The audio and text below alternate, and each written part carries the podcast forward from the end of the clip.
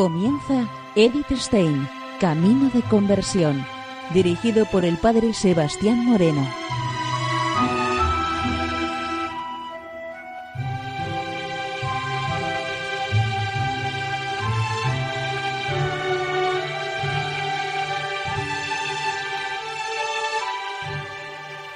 Muy buenos días, nos de Dios. Seguimos conociendo a Edith Stein, Camino de Conversión. Seguimos en esta emisión de hoy, en, continuando con el programa de la semana anterior, seguimos viendo la vocación del hombre y de la mujer. Nos comenta Edith Stein lo siguiente. Recordando cuanto hemos dicho anteriormente, queremos plantearnos ante todo el siguiente problema. La actividad profesional extradoméstica de la mujer es contraria al orden de la naturaleza y de la gracia? Creo que hay que negarlo. Me parece que el orden originario conllevaba la colaboración profunda entre el hombre y la mujer en todas las esferas, si bien con ciertas diferencias.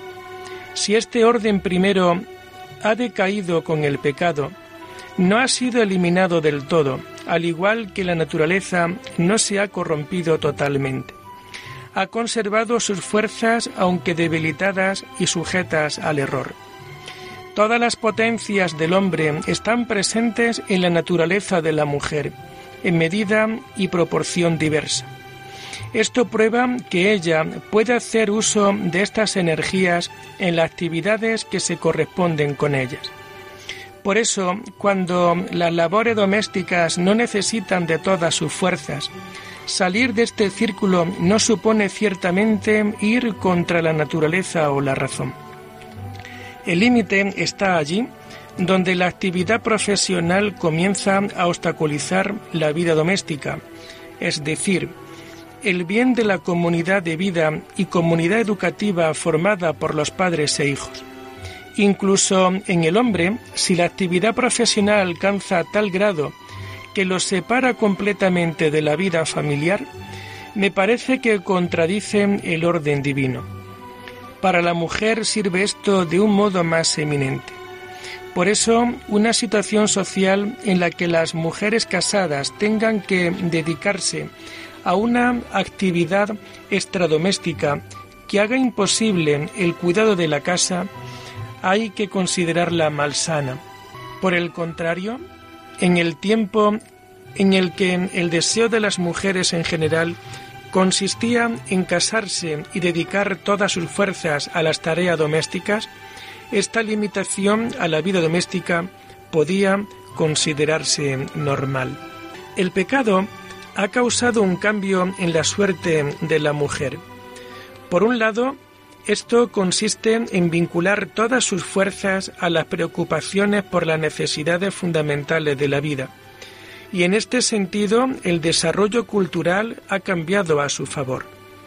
Por otro lado, consiste en estar sujeta al hombre, el cual hace depender de su propia voluntad los modos y el ambiente en donde ella puede actuar y nada garantiza que las disposiciones pendientes de su criterio sean razonables, porque ni su criterio ni su voluntad son infalibles. Así como la armonía entre los dos sexos ha sido dañada por el pecado en el estado de naturaleza corrompida, tanto del hombre como de la mujer, la sumisión de ella al hombre se ha convertido en motivo de una ardiente lucha sobre el problema de la actividad a la que ella puede dedicarse. El orden de la redención restaura las relaciones primitivas y hace posible, cuando se hace personal, la armoniosa colaboración y la concorde distribución de las funciones en la actividad profesional ha traído además un cambio esencial en el puesto de la mujer con la propuesta del ideal de la virginidad. Ha roto la norma del Antiguo Testamento según la cual la mujer puede alcanzar la salvación solo generando hijos. En cualquier caso, en el Antiguo Testamento se había superado esta norma cuando Dios llamó a algunas mujeres para cumplir con unas misiones extraordinarias para el pueblo. Débora, Judith, misiones extraordinarias y ahora es un camino normal para la mujer que puede consagrarse únicamente al servicio del Señor y en este servicio desarrollar múltiples actividades. El mismo San Pablo, en cuyo escrito encontramos fuertes influencias de la concepción veterotestamentaria, dijo expresamente que, según su pensamiento, es bueno para la mujer y para los hombres el casarse, pero que el que no se casara es mejor, y subrayó alabando las diversas actividades desarrolladas por las mujeres al servicio de la primera comunidad sacerdotal. Antes de examinar la vocación del hombre y de la mujer al servicio de Dios, queremos analizar si, según el orden natural, se pueda proponer una distinción de profesiones en el sentido que algunas sean competencia solo del hombre o de la mujer. Algunas podrían estar eventualmente abiertas a los dos, Creo que esta afirmación haya que rechazarla, precisamente por consideración de las diferencias individuales que acercan a algunas mujeres al tipo masculino y a algunos hombres al tipo femenino, lo cual implica que toda profesión masculina puede ser ejercida por algunas mujeres y que toda profesión femenina pueda ser ejercida por algunos hombres. Por eso me parece oportuno no poner límites de derecho, sino influir con la educación, la formación y una, y una acertada consulta hacia una elección profesional y excluir los elementos no idóneos, exigiendo con seriedad y objetividad las dotes necesarias. En gran parte, la orientación hacia profesiones diversas surgirá automáticamente porque resulta claro que por la misma diversidad natural de los dos sexos se da una inclinación específica hacia ciertas profesiones. Donde se requieran fuerza física, actividades conceptuales preferentemente abstractas o capacidad creativa independiente, nos encontraremos fundamentalmente con profesiones masculinas.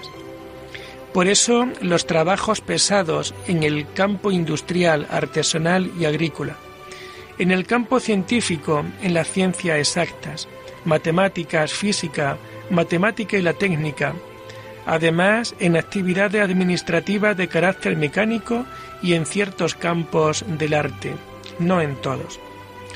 Donde se requiere ánimo, intuición, sensibilidad y capacidad de adaptación, donde se dedica al hombre en su totalidad para curarlo, formarlo, ayudarlo, comprenderlo y también para ayudarle a expresar lo que es, este es el campo de acción adaptado profundamente a la actividad femenina. Por eso, en todas las profesiones educativas y asistenciales, en el trabajo social, en las ciencias que tienen por objeto al hombre y la actividad humana, en las artes que representan al hombre y en la vida de negocios, en las administraciones estatales y cívicas, en cuanto sea necesario el contacto con los hombres y su atención. En tiempos de extremo caos económico como el nuestro, en el que cada uno tiene que agarrarse con tal de ganar algo a cualquier trabajo que se presente, puede suceder que la profesión no se corresponda para nada con las dotes específicas individuales. Por eso no es posible una natural división de las profesiones. Es muy normal hoy que los hombres no tengan una auténtica vocación natural en la profesión que desarrollan. Y parece como un caso extraordinario cuando las cosas suceden así. Lo único que puede hacerse en la actual situación es actuar del mejor modo posible. Por un lado, tratar de satisfacer la exigencia objetivas de la propia profesión. Por otro lado, no renunciar o dejar que se atrofie la propia naturaleza, utilizándola en el ambiente en el que cada uno se encuentre para el bien de todos.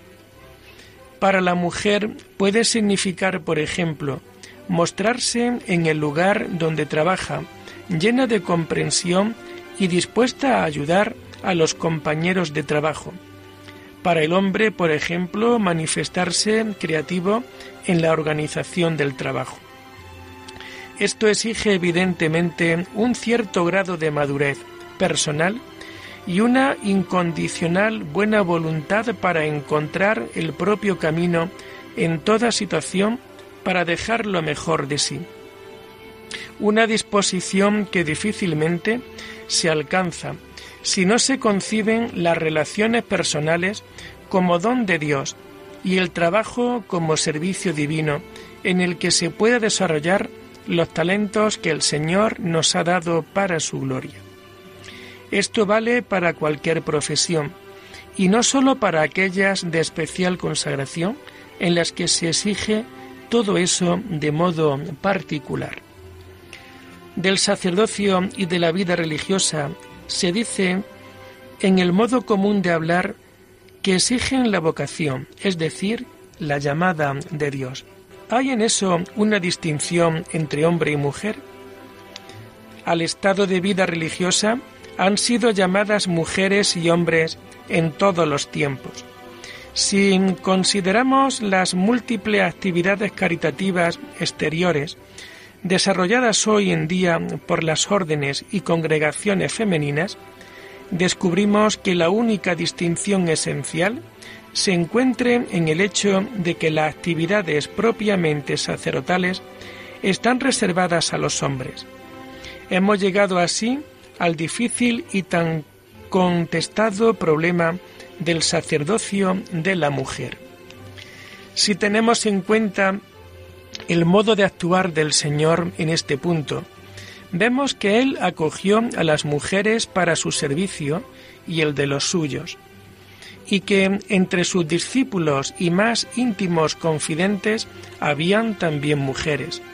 Sin embargo, a ellas no les confió el sacerdocio, ni siquiera a su propia madre, la reina de los apóstoles, la más excelsa por naturaleza y por plenitud de gracia. La Iglesia primitiva conocía una múltiple actividad caritativa de las mujeres en la comunidad, una potente obra apostólica de mujeres que fueron confesoras y mártires conocía a las vírgenes consagradas al servicio litúrgico y en un oficio eclesiástico, el diaconado femenino constituido por una especial consagración. Pero tampoco entonces se introdujo el sacerdocio femenino. El desarrollo posterior limitó los oficios confiados a la mujer y decayeron por influencia del Antiguo Testamento y del derecho romano. Los tiempos modernos se caracterizan por el fuerte deseo de las mujeres de dedicarse en la Iglesia al trabajo pastoral y caritativo. Tampoco faltan intentos y esfuerzos para obtener nuevamente la consagración eclesiástica de estas actividades, y puede ser que un día estas peticiones encuentren respuesta. El problema radica en si no será esto un primer paso por el camino que quisiera alcanzar el sacerdocio de la mujer. Desde el punto de vista dogmático, no me parece que existan razones que impidan a la Iglesia actuar esta innovación a la que hasta ahora no se ha querido escuchar si eso sea recomendable desde un punto de vista práctico, hay motivos a favor y en contra. En contra habla toda la tradición desde los primeros tiempos hasta ahora. Más seria me parece esa realidad misteriosa a la que ya me he referido, que Cristo vino a la tierra como Hijo del Hombre y que la primera criatura estructurada en modo eminente a imagen de Dios, fue un hombre. Eso me parece que es una demostración del por qué los representantes oficiales del Señor sobre la tierra tengan que ser hombres. Pero Él quiso unirse a una mujer más estrechamente que a otro ser sobre la tierra. La ha confirmado tanto a su imagen como a ningún otro ser antes o después, y le ha dado en eterno un puesto en la Iglesia al que nadie puede aspirar. Así, Él ha llamado en todos los tiempos a las mujeres a la unión más íntima con Él, para que anunciasen su amor, proclamasen su voluntad a reyes y papas, preparasen el camino de su reino en los corazones de los hombres. No hay vocación más excelsa que la de Sponsan Christi, y aquella a quien Él abre este camino no tiene que desear otros. Ser totalmente de Dios, entregarse a Él y a su servicio por amor, es la vocación no sólo de algunos elegidos, sino de todo cristiano consagrado o no, hombre o mujer. Todos son llamados a seguir a Cristo, y cuanto más se avanza por este camino, más se hace semejante a Cristo. Y puesto que Cristo personifica el ideal de la perfección humana, libre de toda mancha, rica de caracteres masculinos y femeninos, libre de toda limitación terrenal, sus seguidores fieles son elevados por encima de los confines naturales. Por esto encontramos en hombres santos una bondad y una ternura femenina, una solicitud verdaderamente maternal por las almas confiadas a ellos, y en mujeres santas una audacia y una disponibilidad y decisión auténticamente masculinas. De este modo, el seguimiento de Cristo conlleva el desarrollo en plenitud de la vocación originaria del hombre, ser auténtica imagen de Dios, imagen del Señor de lo creado, conservando, protegiendo y haciendo crecer a toda criatura que se encuentre en su ambiente. Imagen del Padre, generando y educando, por paternidad y maternidad espiritual, hijos para el reino de Dios. La elevación por encima de los límites de la naturaleza. La obra más excelsa de la gracia no se alcanza solamente con una lucha individual contra la naturaleza o con la negación de sus límites. Se alcanza solo por medio de la humilde obediencia al nuevo orden dado por Dios.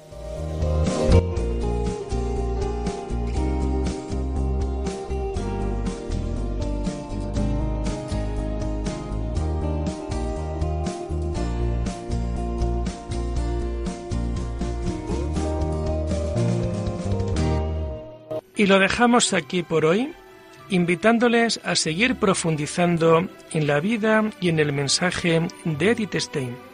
Hasta la próxima semana. Muy buenos días en el Señor.